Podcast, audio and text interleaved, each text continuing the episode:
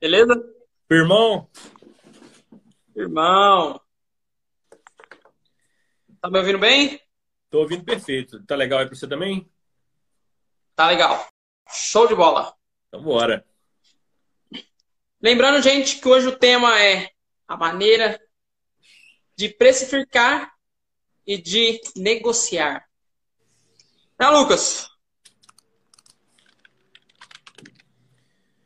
E aí, meu irmão? Se alguém tiver qualquer tipo de dúvida, coloque embaixo que o Lucas vai responder para você da melhor forma. Tá? Lucas, essa é uma dúvida que é frequente para a maioria das pessoas e que pode levar um negócio a quebrar. Oh, Alguns não se dão conta que o erro na precificação é o que impede de obter um lucro necessário para a empresa ser perene no futuro.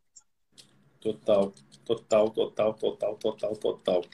É, uma coisa que eu fico vendo, cara, é o seguinte: as pessoas não terem consciência da diferença de valor e preço, as pessoas Sim. não terem consciência do termo diferenciação, as pessoas não terem consciência da taxa do imprevisto.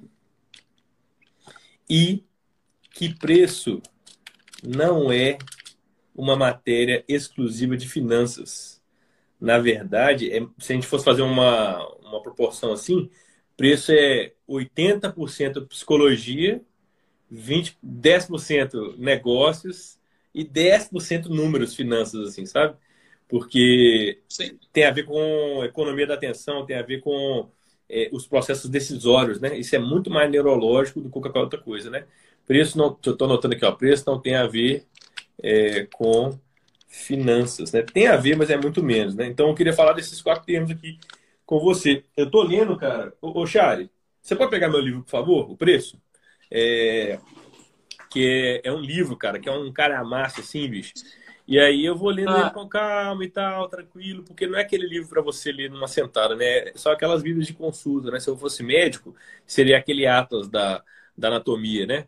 Tipo assim, Sim, o Vadimeco aqueles... da galera. Vadimeco da galera do direito, saca? Essa parada. Aham. Em cima do, do trombone, não?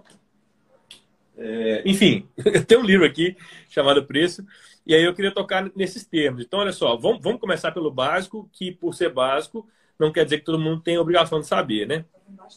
É, obrigado, Thiago. Sim. É, diferença entre valor e preço, né? É, até queria saber a sua opinião, cara, porque como não tem certo e errado, a gente está batendo papo, né? Qual que é a sua visão, cara, de diferença de, de, de preço e, e, valor? Então, que as pessoas elas confundem muito essa questão de precificação é, pelo valor. Porque valor é aquilo que as pessoas pagam a mais. Valor, ele tem algo a mais do que o preço. Que nem, não sei se você lembra, alguns tempos atrás, é, as pessoas pegaram um evento que teve do Rock in Rio, não sei quantos anos não sei quantos anos atrás, que teve o Fred Mercury, uhum. e teve uma galera top.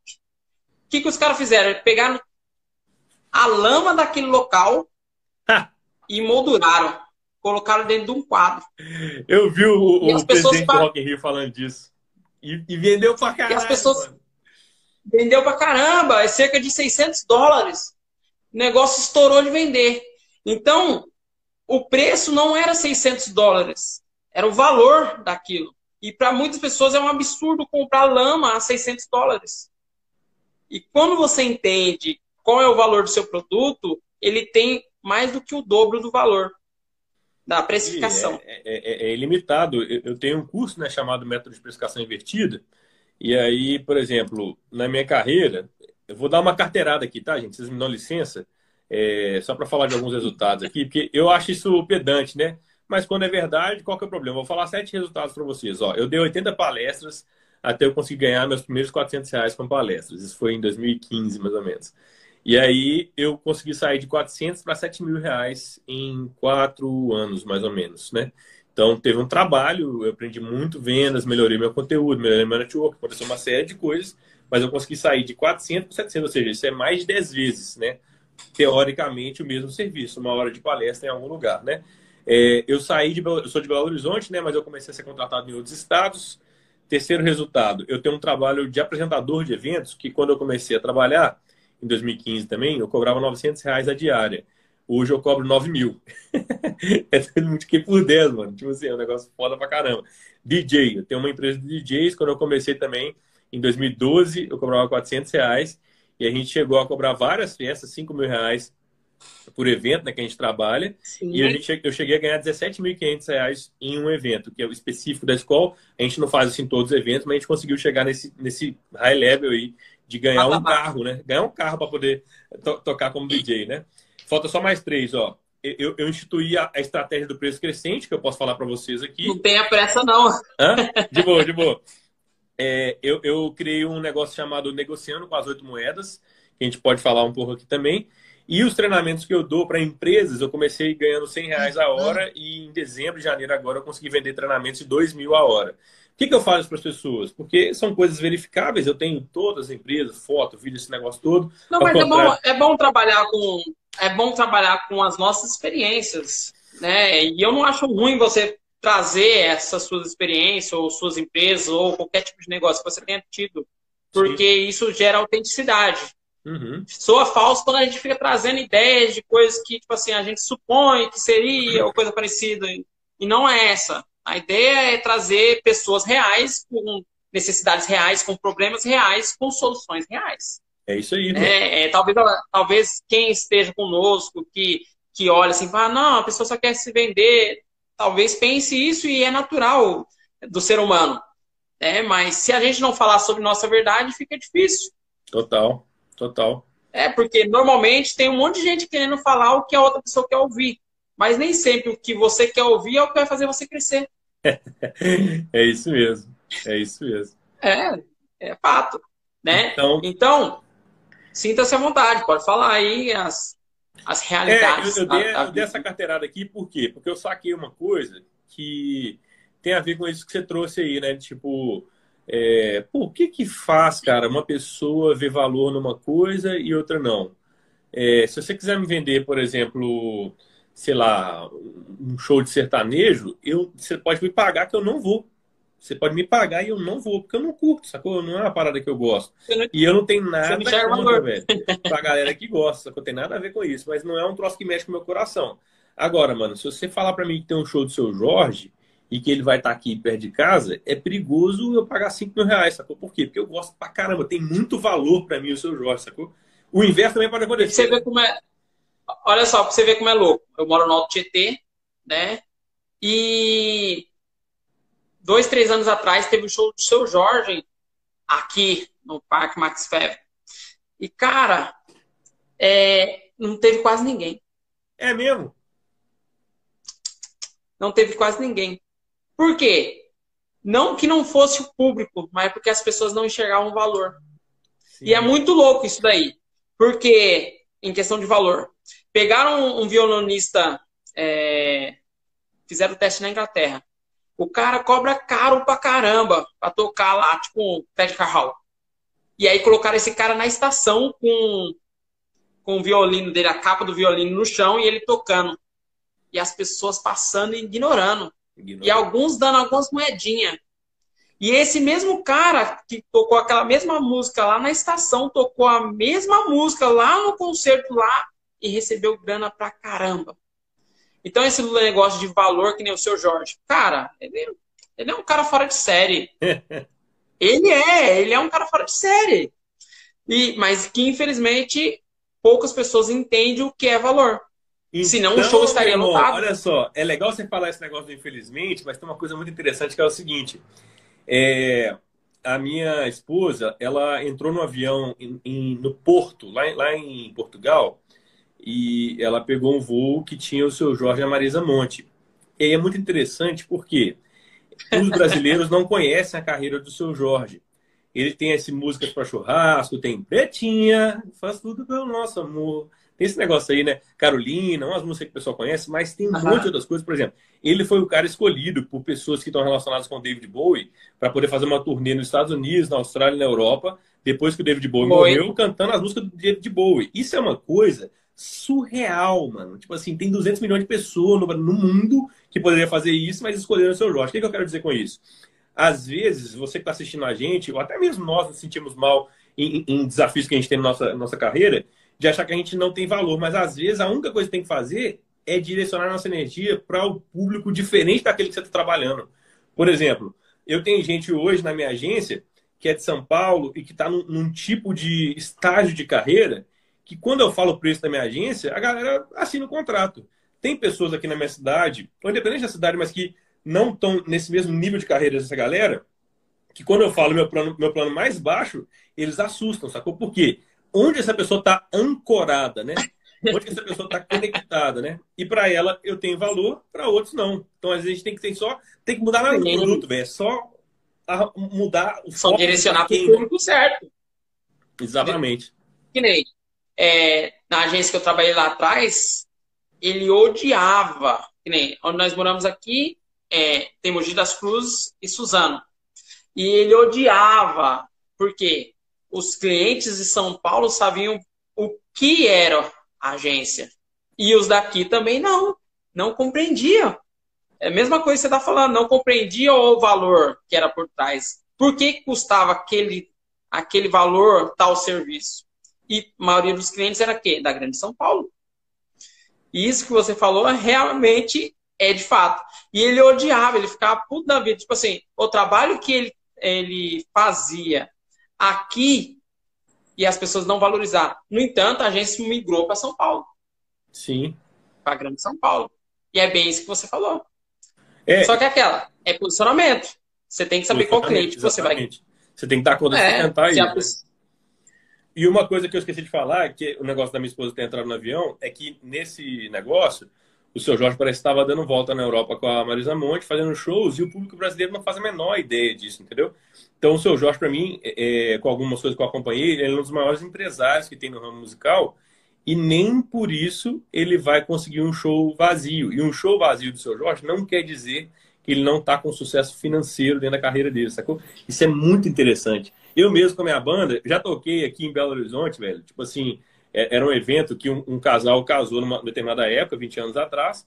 E aí, quando eles é, ganharam muito dinheiro, eles quiseram casar de novo. Só que do jeito que eles queriam é, fazer a festa, quando eles casaram, que eles não tinham dinheiro. Eles fizeram uma festa, mano, que durou três dias. Um dos cantores foi o Sidney Magal. E a banda que foi escolhida para fechar o evento no domingo à tarde foi a minha. Mano, eu toquei Sim. nessa festa para oito pessoas. Por quê? Porque o negócio foi tão cabuloso, velho, que, tipo assim, ninguém conseguiu ficar acordado, cara. E isso foi um dia muito surreal da minha carreira, porque eu tava num palco gigantesco numa cidade chamada Ouro Branco, aqui perto de Belo Horizonte, nesse ambiente onde tinha o Sidney Magal, tinha um monte de coisa grande pra caramba, uma festa de 2 milhões de reais, e não tinha ninguém para assistir, mano. Sabe essas coisas? Que louco. Então, assim, não quer dizer um fracasso, mano. Ao contrário, né? Os caras contrataram a nossa banda para viajar, sabe? É uma grana isso aí, um monte de coisa, né? Então foi muito louco. Então, é, é, para você ver, quem talvez pegou as fotos do dia lá, achou. é, as pessoas elas fazem muita é, suposições e nem é. sempre é. E aí, o que, que nós temos que trazer aqui é o que? Hoje, é valor, que nem eu ensino lançamentos. E o lançamento é você ter picos de faturamento. Okay. É você sair do estágio onde você tem um, um pequeno valor e você investe, tem um outro valor, reinveste, tem outro valor. Só que a grande maioria das pessoas, o que elas visam hoje no mercado? É status. São números. Uhum. Que nem se a pessoa ficar presa à quantidade de pessoas que tem nessa live ou a quantidade de pessoas que tem no meu Instagram, ela vai ficar perdida. Ela fala assim, meu, será? Esse cara aí. Então, aí que está. Não é um jogo onde você vê seguidores. É jogo onde você acha os clientes certos para comprar o seu produto. E ponto. Eu não preciso vender. É, hoje o, protocolo 1 está mais de mil reais. Eu não preciso vender para mil pessoas. Eu preciso vender apenas para 50 pessoas para fazer 50 k Verdade, 50 vendas. De boas. 50 pessoas. E o Brasil é muito grande. Ih, você tá doido. Não, o Brasil é grande e tem as pessoas que falam língua portuguesa, que é, na última conta que eu fiz é 330 milhões, né? Então, mano, Sim. não é todo mundo que tá com a internet, né? Mas tá, é, é, muita gente, cara. E, ó, que nem muito louco, que nem o nosso podcast. É muito escutado nos Estados Unidos e na Alemanha e Singapura. É muito escutado, mas é muito mesmo. Que nem às vezes eu recebo mensagem em inglês, e aí eu acho muito louco. Aí eu tenho que colocar no, no Google Tradutor, porque eu não sei falar inglês, para poder ver e para responder. E, e, isso é gratificante. E as pessoas não compreendem esse jogo, que é um jogo diferente. Mas é aquela, se a pessoa ficar vendo preço, ficar vendo é, número de seguidores, ela não consegue enxergar valor. Porque o valor é diferente. Total, mano, total. Tô dando um abraço aqui na galera. E aí, bicho, a galera, a conversa aqui, então, é, é, é, sobre valor, né? A gente estava falando aqui é, é, sobre esse sistema de carteirada e tudo mais.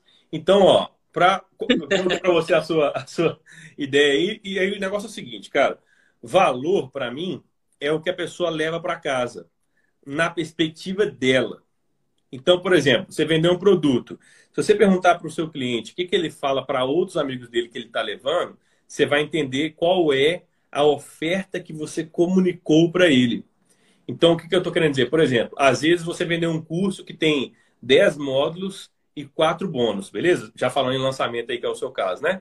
E aí, mano, você vai lá e pergunta para um cliente seu, e ele vai lá e pergunta para o cliente dele, cara, se você for contar do meu curso aí que você terminou e tal, ver o que você fez todas as aulas e tal, o que, que você conta para os seus amigos?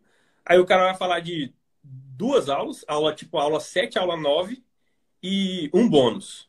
E aí você pegou aquele tanto de coisa, mas a oferta que ficou na cabeça daquela pessoa foi só aquelas três coisas. Então, o que, que, a gente pode tirar disso aqui? Que esse curso podia ser, ser só essas duas coisas e o bônus é um dia de, de, percepção, né? E a outra coisa é que talvez você está entregando para caramba, mas você não está falando a oferta. E aí é muito legal você falar assim, ó, o que, que você leva? Você leva isso aqui, você leva isso aqui, você leva isso aqui e você leva isso aqui. Quando você faz isso, você vai fazendo um empilhamento, você vai mostrando valor, né? Valor para caramba. E aí eu já pulo para um outro negócio aqui, que é a diferença de caro e barato. Eu risquei do meu dicionário a palavra caro. Não existe caro, nem para mim, nem para o um cliente meu. Por quê? Caro é o que você paga e não vale. Por exemplo, você comprou uma batata frita no delivery. Ela pode ter custado 3 reais. A batata vai chegar murcha. É caro, velho. É caro, entendeu? Porque é ruim. Sim, é ruim. sai Agora, muito caro. Ela pode custar um real. Você sentado lá no boteco, velho tomou a cachaçada, não sei o que, calor, acabou o Covid, não sei o que lá, taranal, taranal, deu aquela fome. O cara fala assim, mano, a batata daqui é 80 reais. Se você tiver dinheiro, tá chapado, mano, você vai pagar com alegria. E na hora que fizer o crack da batata na sua boca, mano, você tá louco. Nossa! Vai parecer que foi 80 centavos, tá entendendo? E é isso Sim. que eu quero gerar nas pessoas. Eu quero que todos os produtos que eu ensino para as pessoas, tudo que eu faço, tenha a percepção de barato, que significa eu paguei o número que for, não importa se foi um real ou um milhão, mas a percepção é que eu entreguei muito mais do que a pessoa pagou. Então eu trabalho para todos os meus clientes gerarem essa percepção nos clientes deles de que é barato, mesmo tendo pago 10 milhões. O número absoluto não tem a ver com a relação caro e barato, tem a ver com como a pessoa sente que ela recebeu em relação àquele determinado número. Para fechar isso, o que eu falo é que tem que ser 10 para 1. Se você cobra mil reais numa parada, a pessoa tem que ter percebido o valor correspondente a 10 mil reais. Aí fica fácil pagar mil. Entendeu? Quem, quem me ensinou isso foi Rafael Marques, que por sua vez aprendeu com Russell Brunson, que por sua vez aprendeu com Steve Larsen. É os caras tudo de lançamento aí, que não é o Jeff Walker do, do, do, negócio aí do lançamento da, sei lá, do Eco Roche e tal, né? Outras paradas aí. Sim, sim. É, é que, na verdade, é, muito do lançamento, grande maioria da galera conhece simplesmente de um. É. Mas não, são vários caras muito bons e que pegaram toda a estrutura lá de fora. É mesmo. O que, que eu entendo sobre o lançamento? É quase a mesma estrutura do Shine Box. O Shiba, quando foi lá fora, começou a trabalhar lá fora é, em restaurante e percebeu que tinha algo lá fora que era bom e resolveu trazer para o Brasil, que era algo que, inovador que não tinha, mas que tinha um alto poder de conversão. Foi isso que esses caras fizeram e que eu fico feliz por trazer, porque é, né, todo mundo que tem a estrutura para estar lá fora e trazer. Uhum. Então eles foram, né? E por isso que escolheram o primeiro.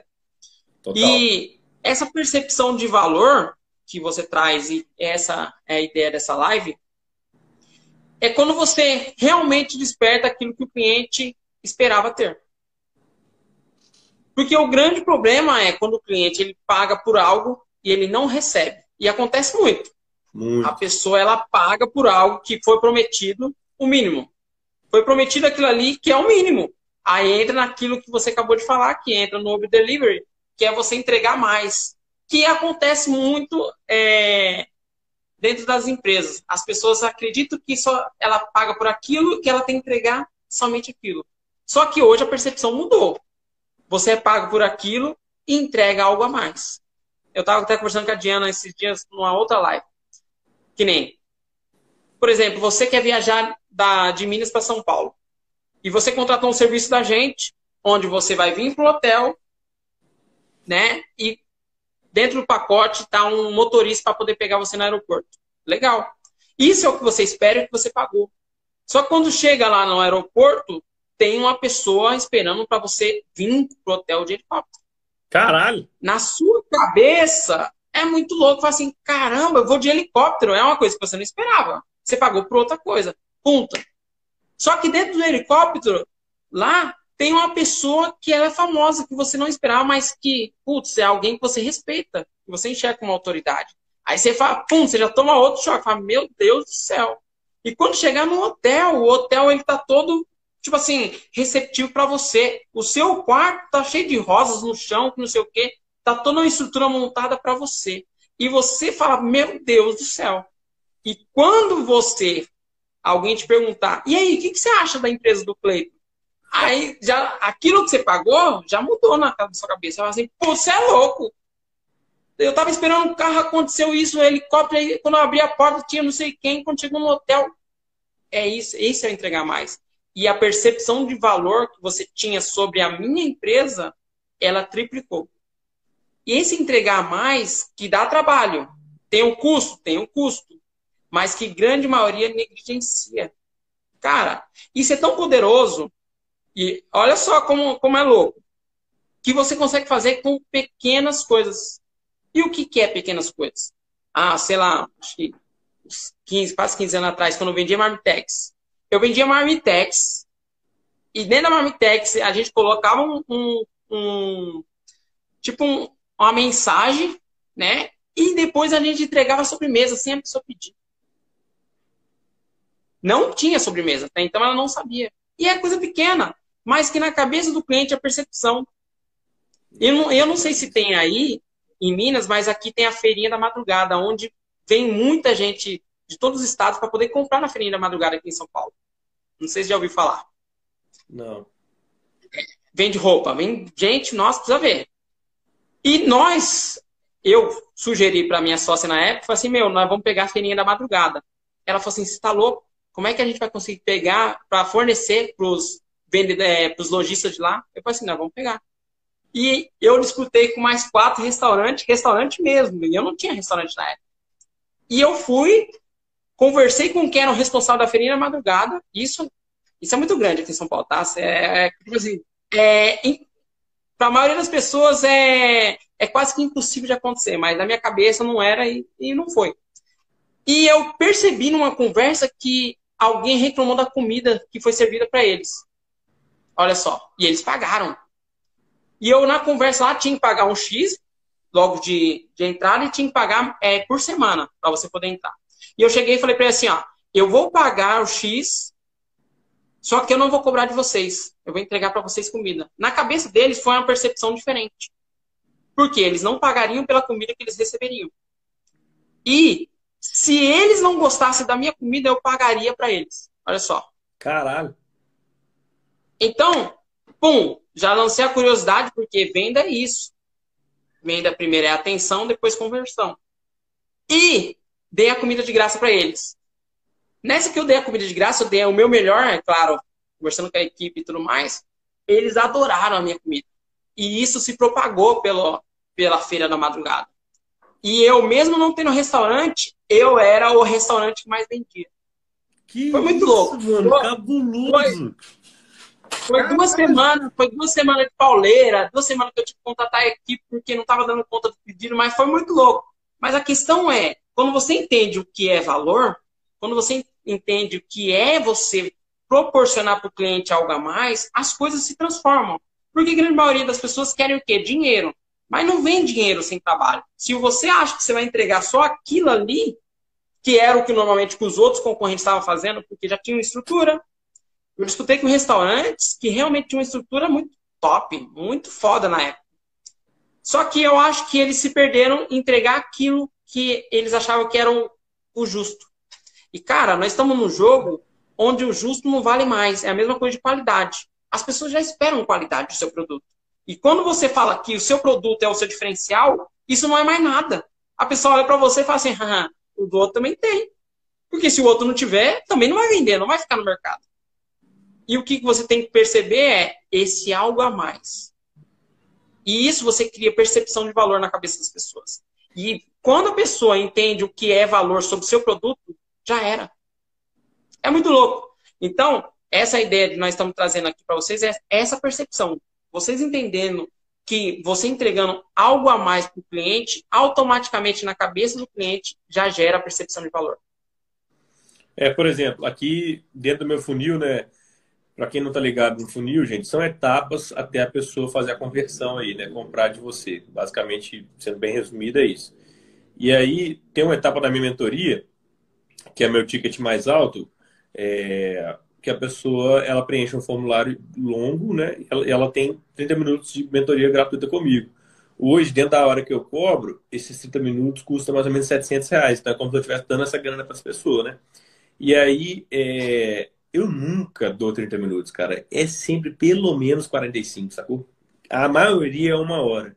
Eu fiz as contas do ano passado, a pandemia, né, esse monte de coisa eu falei de graça, com, mais de 200 horas com as pessoas, sacou? E foi ótimo para mim, eu fiquei muito feliz com isso. Mas é. é... muita gente, né? Então, é muito pouco 30 é minutos. Por mais que a gente se programe, é, é muito pouco, porque é, dá para perceber que você gosta do que você faz. e quando você gosta do que você faz, é, é, é muito louco. Quando você gosta do que você faz, é automaticamente você mesmo começa a dar mais, porque você gosta, não é nenhum sacrifício para você. Você não vê somente o dinheiro, você vê aquela transformação que você vai fazer na vida da outra pessoa. Total, total. E é bom focar nisso mesmo, porque é, eu vou postar um negócio acabando a live aqui falando sobre prosperidade, né? É, esse curso, né, o meu método de precificação invertida, ele está é, para ser lançado em breve aí, deve ser lançado em junho, mas eu já deixo algumas pessoas que se aproximam de mim comprar ele antes dele tá, tá lançado, né? E aí foi muito legal porque eu fiz uma turma de pré-lançamento e aí a galera participou, e aí é, eu deixei o pessoal me pagar quanto eles quisessem depois de passar pela aula inaugural, né? E aí um camarada, meu amigo aqui, o Vitor, ele pagou uma grana maior do que eu estava esperando de começar de uma vez. Ele falou, ó, oh, velho, se eu, a primeira venda que eu fizer nesse preço que eu, que eu criei aqui na sua aula, eu vou te transferir 500, 500 pau, mano. Aí, velho, ele transferiu a grana, mano, tipo, quinta-feira passada. É? E eu, ó, nem aí, mano. Aí ele mandou mensagem no sábado e falou assim, velho, você redefiniu meu, meu nível de prosper... minha consciência de prosperidade. Porque como assim, velho? A pessoa recebe 500 conto e nem vê que recebeu. Só para deixar muito claro, não é desdém, tá, gente? É porque você construiu né, um, um, uma situação que você tá tranquilo, você tá em paz, né? Então, eu ia ver isso, sei lá, tá, hoje, por exemplo, de primeiro, primeiros dias do mês, né? A hora que você olha mais pro banco, que você vai é, é, pagar alguma coisa, aquelas coisas assim. Aí eu ia ver essa hora, né? E, e, tudo bem. Só que na cabeça dele, ele ficou pirado. Falou assim, velho, como assim, mano? Você recebe 500 conto e nem viu. Para ele, isso foi um negócio assim, de outro mundo, sabe? E aí foi muito interessante ele me trazer essa percepção, porque de fato, cara, é, é, é, é uma coisa natural. O que eu desejo para você, e todo mundo está assistindo a gente aqui, é que dinheiro seja uma coisa natural, assim, sabe? Seja um troço que flui tanto na recepção quanto na partilha dele. Então, se você quiser me assistir daqui a pouco, eu vou postar isso aí. É, hoje é o dia que eu faço pagamento das pessoas do meu trabalho, né, da, minha, da minha empresa. E eu fico muito feliz, cara, quando eu vou pagar alguma parada, sacou? Eu acho que esses dois uhum. mecanismos de recepção de dinheiro com alegria e de partilha, de é, é direcionamento do dinheiro com alegria, são duas coisas que não sou eu que estou falando. Você vai ver isso na cabala dos, dos, judeus, você vai ver povo africano falando disso, vai ver povo indígena falando disso.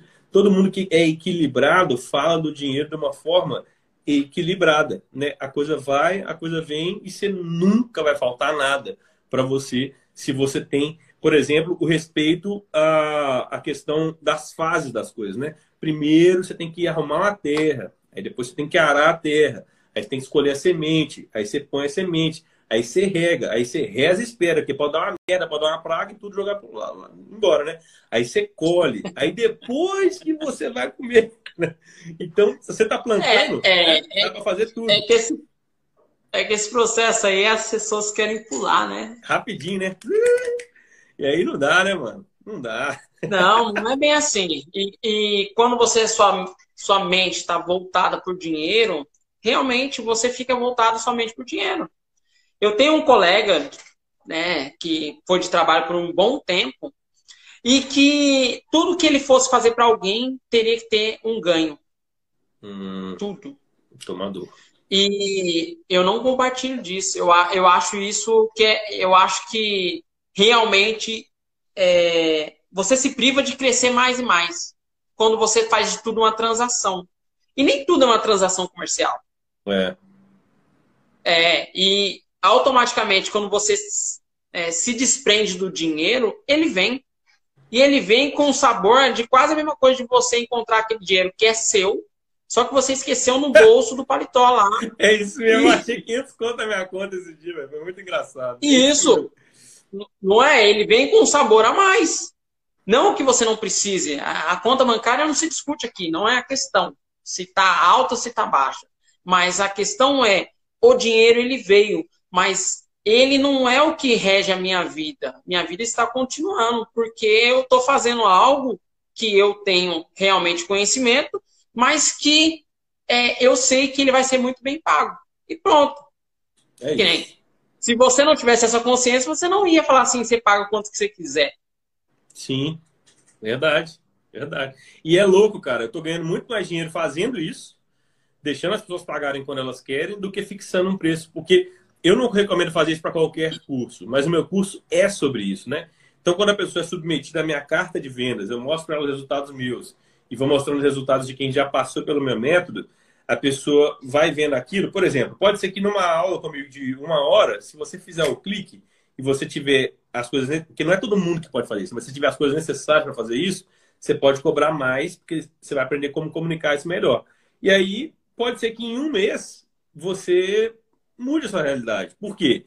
Porque você não estava entendendo que precificação não é custo, mas margem de lucro. Não é. Não é. Isso aí é um pedaço da conversa. Se você ler pedaços desse livro aqui, ó, você vai entender que tem muito mais para esticar essa corda aí. Sabe? Tem muito mais. Você vai ver que tem coisas psicológicas, tem um negócio que chama priming, que é, por exemplo, aqui tem uma coisa de priming para vocês. Se você olhar, tanto o meu vídeo quanto o seu, os, os, as pessoas que são mais bem-sucedidas no digital no Brasil sempre estão com câmeras em locais bem iluminados, com fundos bem construídos. Isso não é uma coisa consciente. Mas se eu tivesse nessa live com você, sem iluminação e com o celular tremendo segurando na mão, você ia ter um prime effect negativo, que é o quê? As suas lembranças anteriores de pessoas que seguram o celular com a câmera zoada são pessoas sem valor. Entenda bem o que eu estou falando, não estou julgando as pessoas, estou falando das coisas subconscientes de quem está vendo uma qualidade no lugar e aí como que aquilo mexe com você. Não é à toa que muita gente vai falar de coisa e cata livro. Esse troço físico aqui, ó, grossão, é um nome em inglês. Tem o cara aqui, William Poundstone, no Brasil, o brasileiro dá muito mais trela para quem é de fora do que quem não é. Quer queira você ou quer não, isso está na nossa cultura, né? Então, esse monte de coisas vai somando e traz em você que está assistindo a gente o Prime Effect. Você reconhece essa iluminação, essas coisas aqui, como coisas que você já viu de outras pessoas que você julga que tem valor. Então, eu e Cleiton também, para o seu subconsciente, já temos um pouco mais de valor do que a maioria das lives das pessoas que estão fazendo live aí de qualquer jeito, entendeu? Só pelo detalhe da organização do fundo e da iluminação, sabe?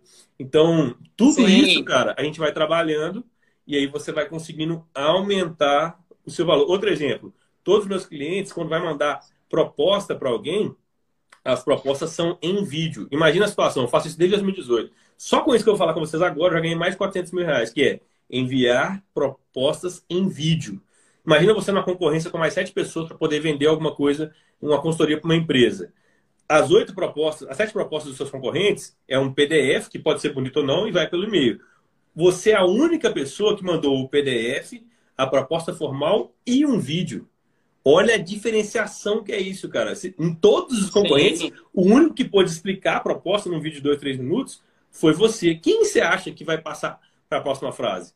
Entendeu? Eu já vendi vários contratos como apresentador, como minha empresa de treinamento, porque eu fui o único cara que mandou um negócio em vídeo. Quanto custa mandar proposta em vídeo? Zero reais. É só você ter um Gmail e um negócio que chama Loom. L-O-O-M.com. L-O-O-M.com. Acabou, mano. Grava sua proposta lá.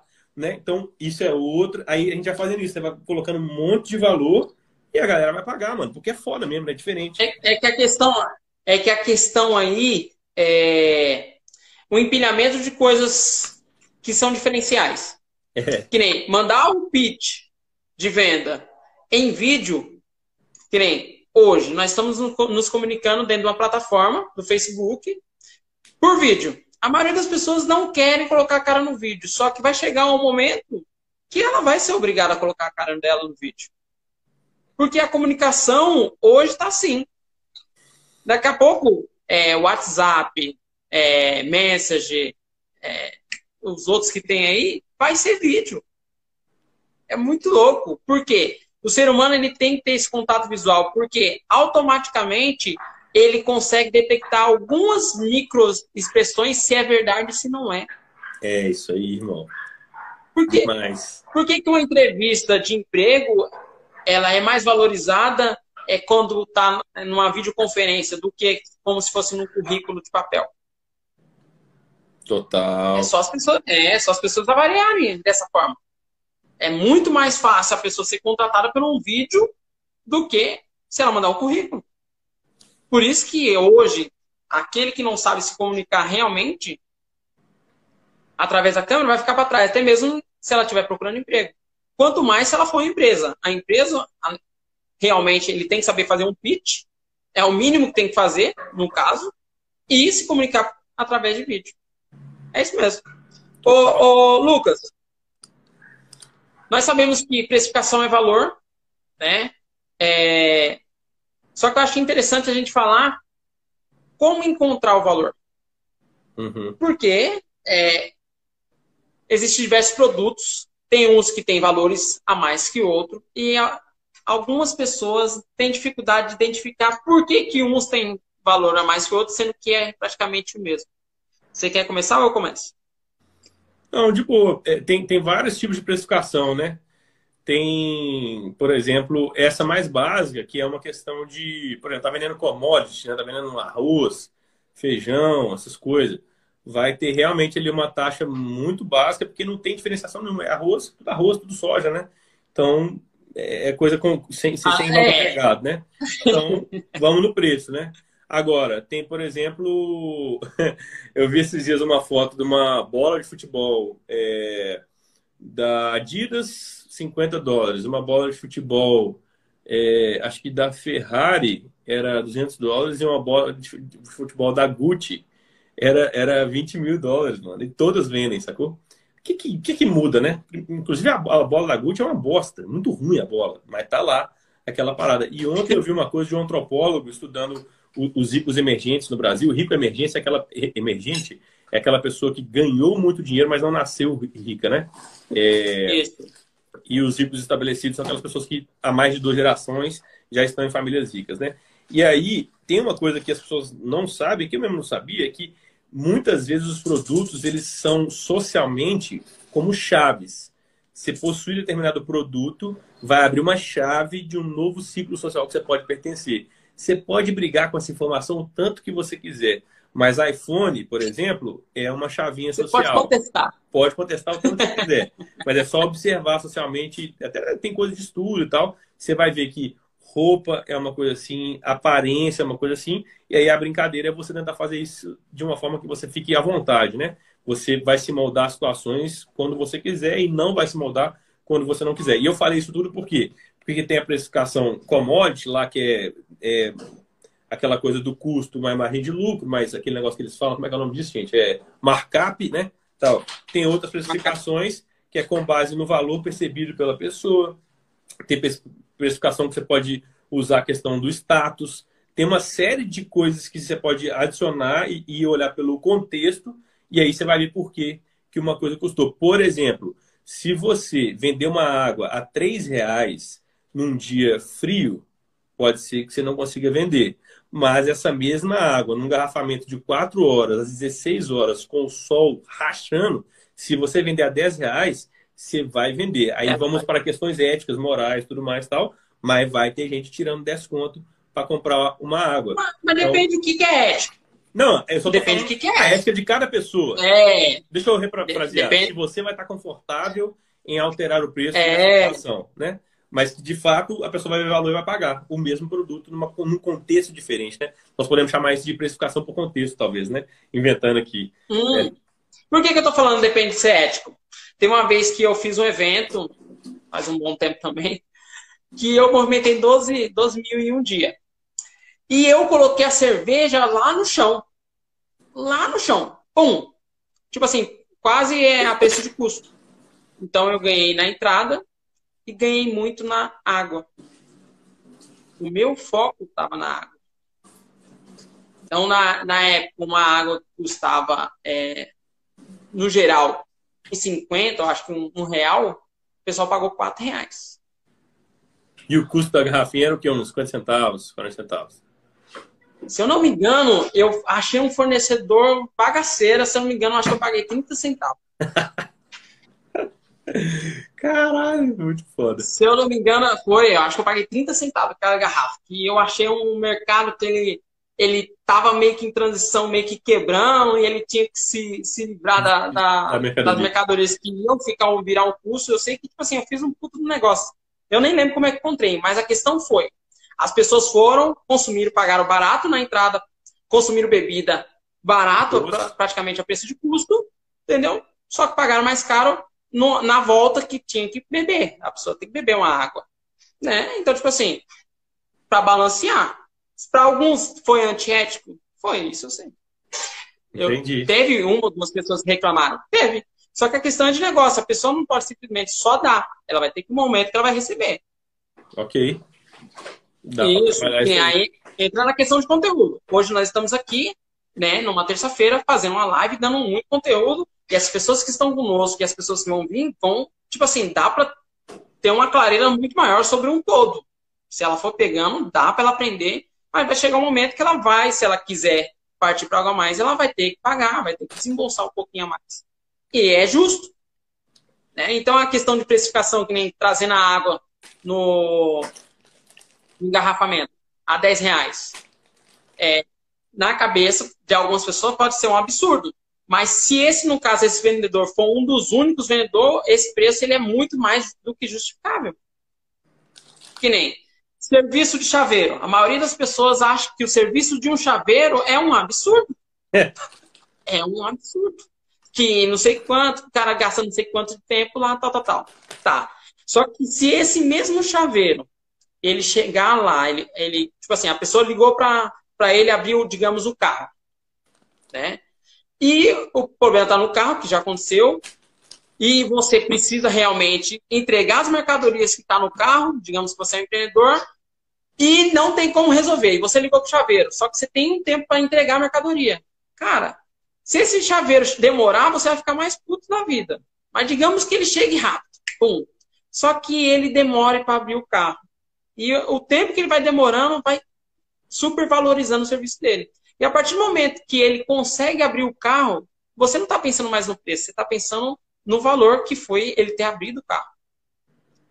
E essa percepção torna aquele valor justificável. Digamos, se o serviço dele era 120 reais e a maioria das pessoas pensa que é caro, quando ele abriu aquele carro que salvou a uma entrega, 120 reais saiu barato.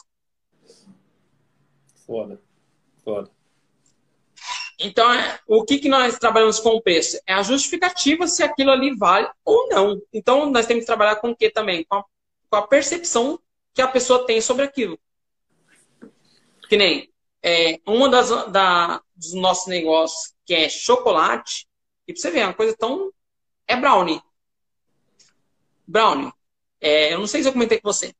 Antes da pandemia, ele estava em 23 pontos de vendas, só crescendo. E pontos como Faculdade Piaget, Instituto Federal, São Paulo, é, é, a Pagé, no Brás. Então tava indo deslanchando. E o que acontece? O nosso produto, ele em cima dos demais, os concorrentes, se não me engano, estava 3,50, 4 reais. Nosso produto estava 8. E o que, que justifica isso? Justificava tanto os insumos que era o preparo, quanto a embalagem e o que nós entregávamos. Nós entregávamos algo a mais. Então entra naquilo que falamos no início.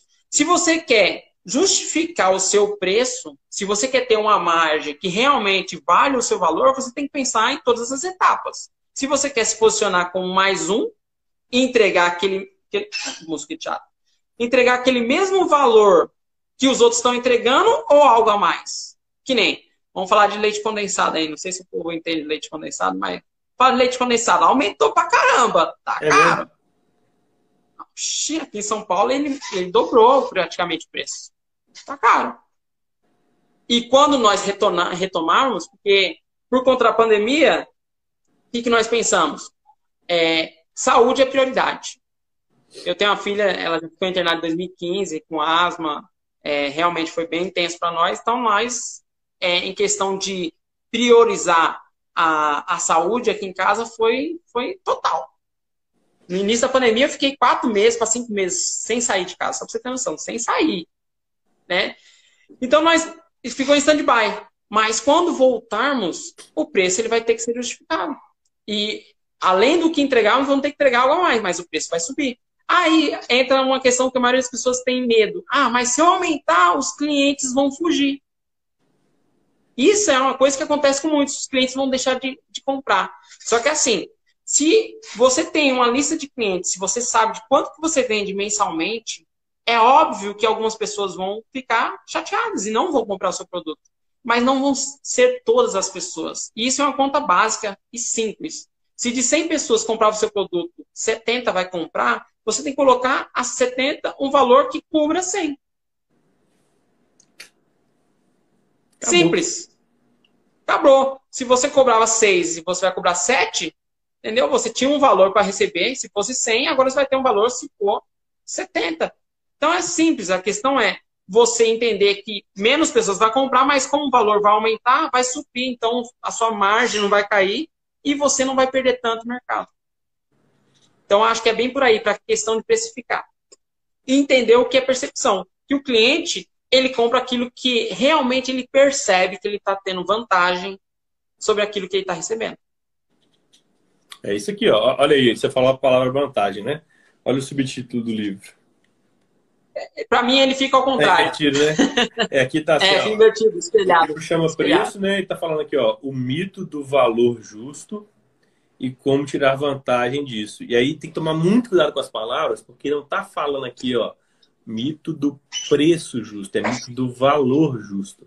Valor, valor justo. de preço é diferente, né? Pega, pega esse gancho do mito, eu não sei se você terminou ele, mas pega esse, esse gancho do mito, porque assim, mito é aquilo que é fantasiado. Uhum. Né? As pessoas acham que mito é algo a ser celebrado. Não, mito é aquilo que é uma inverdade. Então, a, a gente precisa é, rotular bem. Mito é uma inverdade. Então, essa parte que você falou aí, o que, que você pode trazer do livro? Mito, o mito sobre valor. Bom, tem várias coisas que as pessoas entendem equivocadamente. Dentro da psicologia cognitivo-comportamental, o pessoal chama isso de crença disfuncional. Tem muita coisa que a gente acredita que definitivamente não é verdade. Exemplo, se eu aumentar meu preço, os concorrentes vão embora. E se eu te contar que tem vários estudos e experiências reais. Concorrente não, os clientes. Né? Os clientes, é. Os clientes. é. Se eu te contar que tem vários estudos reais, inclusive dentro dos meus próprios negócios, que o contrário acontece. Você aumenta o preço e você tem mais clientes. Aumenta a percepção de valor. Aí qual é a estratégia que eu ensino para as pessoas conseguirem fazer isso? Você que tem medo de perder, o que, que eu sugiro? Eu sugiro que você faça alguns passos. Primeiro passo, reduz suas contas. Segundo passo, arrume qualquer coisa para pagar essas contas no menor tempo possível. Exemplo, faz um Uber aí, faz qualquer coisa e paga essas contas. Só um exemplo. Vai sobrar tempo livre. Nesse tempo livre, você vai se dedicar à coisa que você realmente quer vender. Nesse tempo livre, você vai poder falar não para os clientes que não quiserem comprar. Por quê? Porque suas contas estão baixas e elas estão sendo pagas com outra coisa. E aí você vai fazer isso aí até você achar as pessoas que querem pagar por aquilo que você oferece. Não é só essa estratégia que existe no mundo, mas é uma que eu ensino para muitos clientes meus. E é super legal porque quando a pessoa vem e te pressiona, ah, mas na concorrência tá mais barato. Fala, pode ir lá. Se você não está pagando as contas, você não dá conta de fazer isso.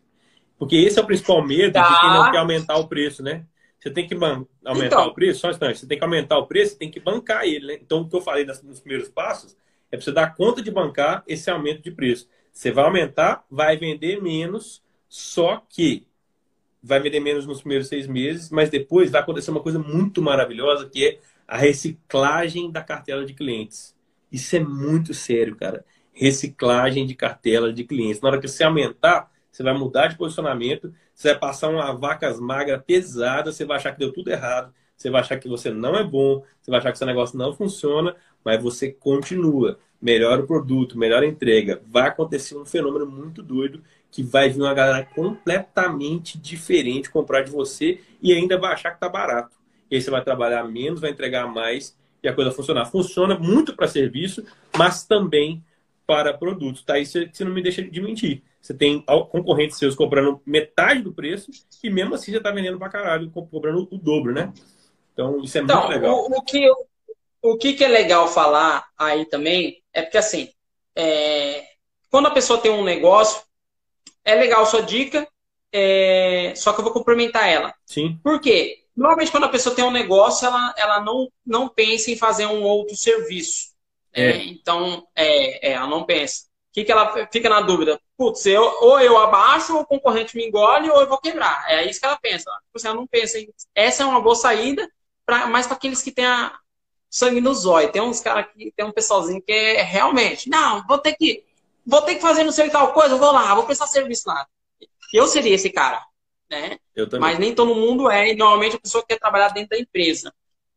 Então, o que dentro da empresa acontece é, se eu tenho uma carteira de clientes e é, uma pequena parte dele não quer pagar o que eu é, acho justo, o que, que eu tenho que fazer é aumentar a minha carteira de cliente. Eu preciso encontrar clientes novos.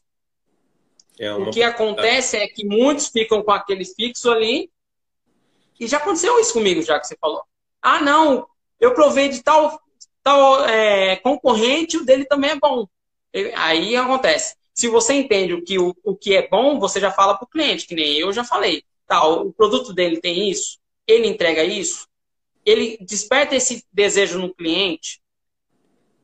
E aí, na hora, você já vê a reação da pessoa. E dá para você saber realmente se é realmente tá aquilo. Verdade. E, é, e outra, você que é uma pessoa que é inteligente está no mercado para jogar em alto nível, você já experimentou se é um produto de comer do cliente, se é um produto de, de vestir, você já foi, você já utilizou os produtos concorrentes, você sabe. É. Então você pode falar com propriedade. É, você pode falar com muita propriedade. E é aquela, não, eu sei que ele não entrega isso que eu entrego. Se você quiser mudar, tudo bem, sem problema, a amizade vai ser a mesma. Nós estaremos dispostos a te atender quando você mudar de ideia. Quando você retornar e seus clientes realmente reclamarem porque não está recebendo aquilo, você vai voltar. Nós estaremos aguardando você. E ponto. E bola para frente. Só que nesse meio termo, é, só que nesse meio termo, o que, que você está fazendo? Você está aumentando, você está expandindo ali a sua carteira de cliente, o seu território que você é, consegue atingir. E aí você automaticamente vai crescer. Porque se o, aquele que é o seu cliente deixou de receber o seu produto, e se ele vê o concorrente dele pegando o seu, o seu produto, aí ele vai ficar doido. Porque automaticamente você está crescendo. E quanto mais pessoas consumindo o seu produto, mais pessoas vão encher o saco dele porque que ele não está com o seu produto. isso é legal mesmo. Esse mercado é muito interessante isso aí. Bem legal. Bem legal. É, não, é, meu, é que assim, como eu já prestei consultoria e eu transitei em várias esferas, desde escola de inglês, é muito louco, porque o conhecer do ser humano, quando você conhece e entende que as vendas são inconscientemente, pronto, você consegue atingir ela em todas as esferas, independente do mercado que você está. É isso aí. Porque todo mundo tem, todo mundo tem dores, todo mundo tem medos, todo mundo tem aspirações. Sonhos. Desejos. Isso. É só saber como atingir. É isso e o aí. despertar, como nós estamos falando em questão, né? Despertar o que é valor nas pessoas. Por exemplo. E Não, vai, vai, continua, continua. E só para finalizar. Uhum. E, e, querendo ou não, é, valor na cabeça das pessoas está automaticamente ligada a preço. Preço alto. Quanto mais alto, é, mais valor ela enxerga. Isso é ponto, isso é fato. Então, se você quer entrar no mercado e você quer brigar por preço baixo, já vá sabendo que realmente as pessoas não vão dar valor. É, eu tô sempre nos negócios de alto valor, cara. Eu não gosto dessa parada de. Eu sou o apresentador mais caro aqui de Belo Horizonte. Assim, dentre os que não são famosos, eu, eu sou sempre o mais caro. Eu já recebi e-mails, por exemplo, que a, a, a concorrência estava entre eu, Marcos Mion e o Murilo Gun. Já teve um outro que foi eu, Marco Luque, e eu ganhei do Marco Luque. Por quê? Porque o preço dele é absurdo, né? E aí foi até interessante, o Marco Luque me ajudou. Abraço aí, irmão. Porque é, esse evento eu cobri. Mano, esse cara é top, né, mano? Ele é foda, mano. tipo assim, ele subiu meus clientes muito lá pra cima, velho. Porque os caras queriam que ele apresentasse o evento, né? E aí ele cobrava 60 mil por dia e eu 8 mil. E 8 mil por dia é dinheiro pra caralho, mano. Você é louco. E aí eu, eu fico feliz. Lógico né? que é. E os caras saíram de 120 para 16. Quem que ganhou a concorrência? Eu, lógico, né? Então foi muito legal. Sim. Isso. E aí que tá. É, você tá se posicionando entre os melhores. Você não tá se posicionando entre os piores. Exatamente. E é muito louco esse negócio de posicionar entre os piores e é sem demagogia nenhuma, tá, gente? É porque realmente é, não é o fato de você estar começando, mas sim o fato de você olhar o seu concorrente e querer imitar ele mas ele não, enxerga, não entrega valor nenhum. Ele só entrega aquilo básico. E você tem um que cobra, sei lá, 600 reais e tem um que cobra 120 mil reais. E você está se posicionando pelo aquele que cobra é, mil reais. é, uma coisa é ser humilde, outra coisa é não saber se posicionar.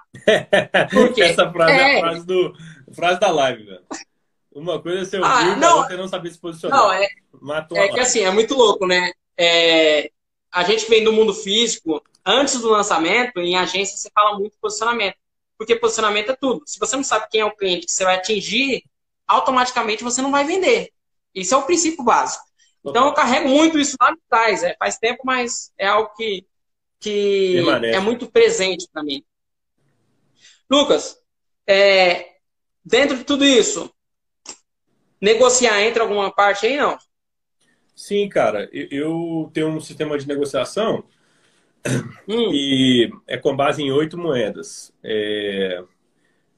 Preço, ó, dinheiro, tempo, propósito, reputação, conhecimento, é... relacionamentos, informação e custo de aquisição de cliente. Não vai dar para anotar, nem tenta, né? Mas o que, que acontece? Hoje eu comecei com quatro. Só pausar a live depois. É, galera, pausa aí. É, o lance é: isso aí não sou eu que inventei, tem um cara chamado Pierre Bourdieu, é, que é um socialista, e sei lá, mas não é, não tem nada a ver com socialismo, presta atenção, tem nada a ver com isso, tá? É que é outro. Não, tipo... mesmo se tivesse, gente. É. Mesmo se tivesse. Não, é, é isso é importante trazer, é. porque mesmo se tivesse, porque assim, é, independente de questão política, tem muito conhecimento em várias áreas. Uhum. Né? Que nem é, Churchill eu não gosto da de, de, direita, mas Churchill eu já li e, tipo assim, tem muito conhecimento lá. É questão de a gente saber o que, que, a gente pode trazer e que realmente vai fazer as pessoas crescerem. É, independente.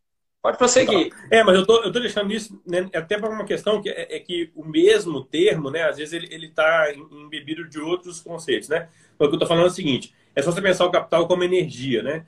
Tem energia potencial gravitacional, aí ela roda lá na, na turbina né, e gera energia elétrica na, nas, nas, nas, nas, represas aí, né? Tem energia eólica, tem Verdade. energia elétrica, tem um monte de coisa. Capital é a mesma coisa. Então, o dinheiro é um dos tipos de energia financeira, mas tem outros tantos. O que, que eu faço muito nas minhas negociações? Eu falo com o meu cliente. Por exemplo, tem cliente meu que eu falo com ele, cara, para mim é interessante eu trabalhar no seu evento. Então a diária é 10 mil, mas se você não tem o budget aí, eu pergunto qual é o orçamento disponível. Muitas vezes eles não falam. Mas eu falo, qual é a sua contraproposta? Aí geralmente o cara fala, pô, velho, eu apertei aqui. Aí o cara fala, não, eu, tô, eu tenho só 9 mil. E eu estava disposto a, chegar a 8 mil, ele não sabia. E não é desconto. Por isso que eu uso as outras moedas. O que, que eu falo com ele? Eu vou trocar com você, beleza. Você vai me pagar 9 mil em vez de 10 mil. E aí eu quero saber se você pode me entregar as gravações do evento. O cara, não, que isso, mano, isso aí é de boa. Aí presta atenção, um evento com quatro câmeras, você para botar isso no evento é 15 pau, mano, 20 pau. E eu vou ter um evento com um monte de gente apresentando o evento e eu paguei mil reais para ter o um, um, um, vídeo de apresentação do meu trabalho no evento de outra pessoa, sacou? É troca. Negociação é só uma coisa, é troca. Só que o que eu ensino nas moedas é que você começa a ter mais coisas para trocar. E você nunca vai ficar numa posição é, negativa em relação ao, ao, ao, seu cliente. Você vai estar junto com ele. Você vai falar, não, beleza, mano. É 10 mil, você só tem três. Vamos ver o que dá para fazer com esse set aqui. Pô, eu gosto de trabalhar com vocês, beleza. É, você pode pagar de uma coisa que dá para fazer muito legal. Mano, paga amanhã. Aí você aumenta seu caixa aí, ó. Paga amanhã, manda o carro me buscar aqui, manda avião, manda helicóptero, manda os caralho, não sei o que lá. Você vai fazendo as coisas. Amarra no contratinho e vamos para cima, mano. Já fiz muita coisa assim, sacou? E aí eu não perco, cara. Mesmo quando eu ainda tinha pouco é, estrada de apresentador, eu já ganhava muito valor, que eu fui aprendendo nos próprios eventos, fui crescendo, né? Então, isso dá para fazer. No mercado que você atuava, que é um produto físico, já é mais delicado. Que aí entra estoque, entram as coisas que é mais tenso. Eu trabalho exclusivamente com serviço, né? Aí é mais tenso. Mas é que assim, é, é, não entra tanto produto, nem sempre produto físico. Né? Teve uma vez que eu prestei consultoria e o que, que a empresa vendia? Ela redução de energia. Hum. Então, pegava empresas que tinham uma conta de energia de 200 mil, 100 okay. mil, só de energia. Então, a promessa era o quê? Redução do gasto. De. Não, então, aí que tá. A promessa dos caras era redução de 50%. Que isso? Então, isso gera impacto, correto? Correto. Só que gera uma alta desconfiança. Você, ah, como, né? É, porque os caras não tem isso no mercado. Não tem ninguém que tenha. E automaticamente, quando você é um Zé Ninguém, a, automaticamente a sua entrada fica muito difícil. E é natural. O que, que eu fiz? Eu fiz um planejamento para seis meses e eu baixei a promessa de 50% para apenas 20%. Hum. E eu tive um problema enorme com o sócio, mas acontece. Tipo assim, quando eu entro, eu entro com carta branca. Então, é, normalmente essa parte de preço, é, eu vejo realmente se vale a pena pegar o serviço ou se não é. Mas o preço ele tem que vir. Então, assim, o planejamento foi para seis meses e baixei 20% a entrega do produto. Só que, em cima das análises, ele entregava mais e chegava a 30%. E, cara, esse entregar mais numa conta de 100 mil é muita coisa. Nossa, você tá doido. É muita coisa. E aí, o que acontece? Dentro dos clientes que ele já tinha, eu fui lá e me comprometi com a diretoria. Cheguei lá, fiz a reunião e me comprometi com o resultado em três meses. Então, quando você se compromete, automaticamente você gera uma segurança para quem está é, sendo... tá comprando o serviço, que vai ser entregue algo, realmente, e você desperta automaticamente é, qualidade é, sobre a sua pessoa. Como assim? Quando você começa, você não é um Zé Ninguém. E autoridade depende de pessoa para pessoa que está te olhando. Que nem uma pessoa que gosta de rock jamais vai enxergar valor no sambista. é isso aí. Jamais. Pode ser o seu Jorge, pode ser quem for, mas não vai enxergar valor. Então você precisa entender isso. E automaticamente, quando você se posiciona dentro do mercado, se aquela pessoa ela buscou o seu conhecimento, isso, quanto mais você demonstra valor para ela, mais autoridade você fica. E qual que foi o ponto-chave? Foi entregar algo a mais e colocar precificações acima. Dentro de tanto mesmo, se você comprar, você vai pagar X. Se você comprar daqui seis meses, você vai pagar X. Se você comprar daqui nove meses, você vai pagar Y. Então, na cabeça do cliente, o valor que possivelmente seria muito alto em três meses, ele se tornou barato. Ah, então, tá. teve uma ancoragem de preço. Ancoragem, isso aí, irmão. Ancoragem de preço. Então, nove meses, talvez para a pessoa fosse muito tempo, mas em questão de redução, que era da empresa, tinha um valor enorme. Só que dentro disso tinha a precificação. Juntando todo o serviço, todo mundo comprou os produtos em três meses. E, cara, isso foi muito foda. Que foda, hein, mano? Muito foda, porque eu peguei uma empresa que tinha 90 mil negativo e ela, né, 25 mil negativo e ela foi para 90 mil positivo em seis meses. Que isso. E aí entra naquilo, é, entra naquilo que você falou. É, você ancorava o seu preço e você trabalhava com aquele com, com, no caso, contratante. Eu já automaticamente, eu já negocio o preço e eu coloco um, uma garantia. Hum. Porque a garantia, é, eu tiro o peso das costas do cliente e coloco os pesos das, da, nas minhas costas. Então, automaticamente, eu tenho um valor que eu realmente é, especifiquei e o cliente tem aquilo que ele recebe e ele enxerga com alto valor. É muito louco. Mas as duas estratégias, vocês estão conosco, as duas estratégias são válidas. E você Sim. tem que trabalhar elas de acordo com aquilo que é, é de momento. Porque tem momento que você vai ter que ceder, principalmente se você estiver começando. Você realmente você vai ter que entender que você não está perdendo, você vai estar tá ganhando. Hoje, por Mas exemplo, eu não. Tem, tem. Não tem, não vou. Simples. Sim. Aí, por exemplo, como eu já construí uma carreira, é... o Sebrae aqui de Minas me contrata muito. E aí já aconteceu mais uma vez de, tipo, eles terem verba para contratar uma pessoa mais cara do que eu e os caras me contratam, velho.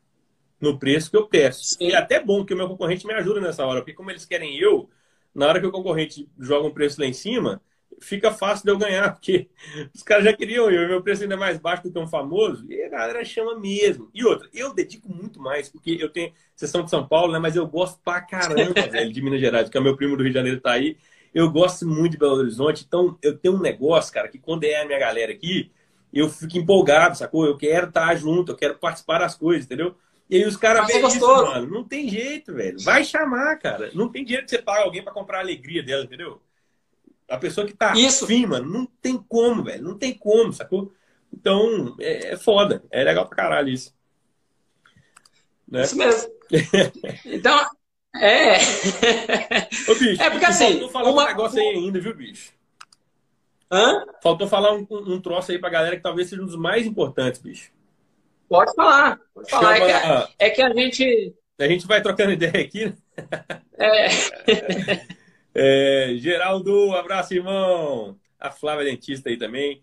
É, o que acontece, bicho? Tem um, tem um negócio que chama falácia do planejamento. O que, que é isso? todo ser humano é péssimo em. em... Inclusive, ó, Geraldo é um cara que sabe muito de preço, porque ele, ele tem uma rede de hortifruti no Rio de Janeiro, lá em São Gonçalo, há muitos anos. Então, esses caras conhecem muito de, de preço, de manipulação de preço e tudo mais. E aí o que acontece? Tem que, é, é, tem que Precisa mesmo. É, preço, senão o negócio quebra, né?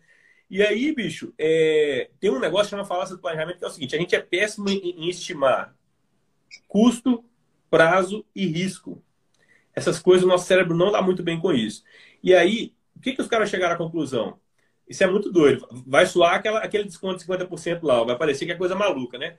Mas olha só, esse livro aqui e o Rápido Devagar falam sobre isso aí, que é o seguinte: por mais que você já tenha feito aquela coisa, por exemplo, construir uma casa, você já construiu uma casa e você errou no orçamento, pode ter certeza. Na próxima que você construir, você já tem experiência, né? Vai errar de novo por causa desse negócio, desse fenômeno psicológico.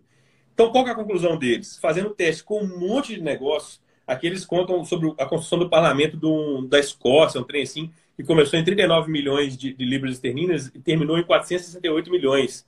Muito mais do que 150 vezes, 10 vezes, sei lá, 15 vezes o preço. A coisa é gigantesca, assim, sabe? Isso acontece muito. E aí, o que, eles falam? Toda vez que você estimar alguma coisa, vou dar um exemplo. Você acha que você vai terminar um negócio em 30 dias? coloca no mínimo 50% a mais. Então, por exemplo, prazo. Você acha que vai terminar uma coisa em 30 dias? Pode falar que é 45. Por que, que isso é legal? Promete para o seu cliente, por exemplo, que vai ser 45 dias, se esforça.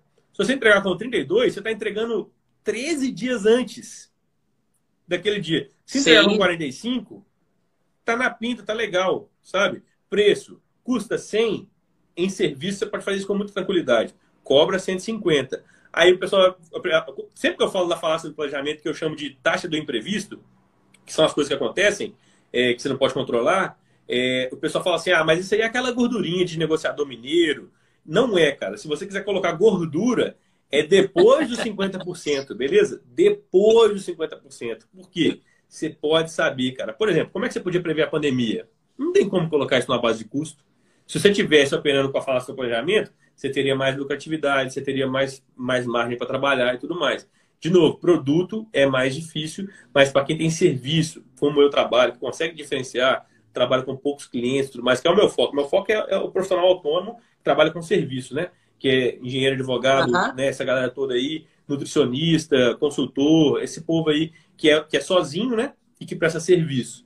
Essa, essa galera eu ajudo muito, né? E nesse lugar tem margem, cara. Tem como você, você, você esticar essa corda aí, sabe? E dá para trabalhar tranquilo. Taxa de imprevisto. Sempre que você achar que uma coisa custa 100, cobra 150, no mínimo. Sempre que você achar que vai durar 30 dias, fala que é 45. E aí você vai ter muito mais folga para trabalhar as coisas e vai conseguir é, viver a vida sem ficar maluco, né? Bruxa. É, e sem contar, pegando essa, esse gancho seu, é, você protege a marca, né? Total, total. Protege a marca, porque no caso, se você é um prestador de serviço, toda vez você entrega o serviço depois do prazo, porque imprevistos acontece. Acontece. É, você vai queimando a imagem que você construiu, talvez você construiu cinco anos, e depois, por causa de dois anos, você bota tudo a perder. Porque às vezes as coisas mudou, o fornecedor tá, é de outro estado, porque acontece muito isso. Essas variáveis, normalmente as pessoas tendem a, a não colocar ela com tal é, exatidão, não, não colocam ela com a mesma.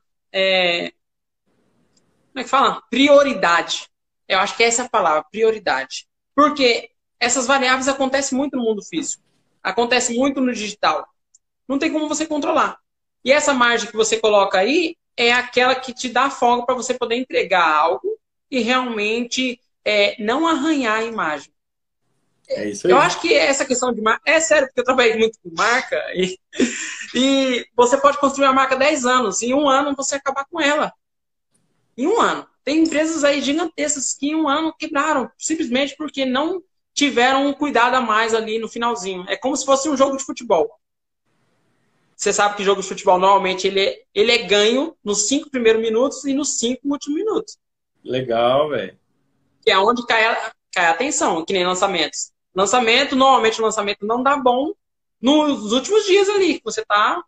Você deixa a bola cair. Cansado, você deixa cair. né? Estressado. Você tá cansado, porque você acha que você já fez tudo, que você já entregou tudo, e não é. É onde você tem que colocar mais energia. É onde você tem que estar ali alerta, atenção total.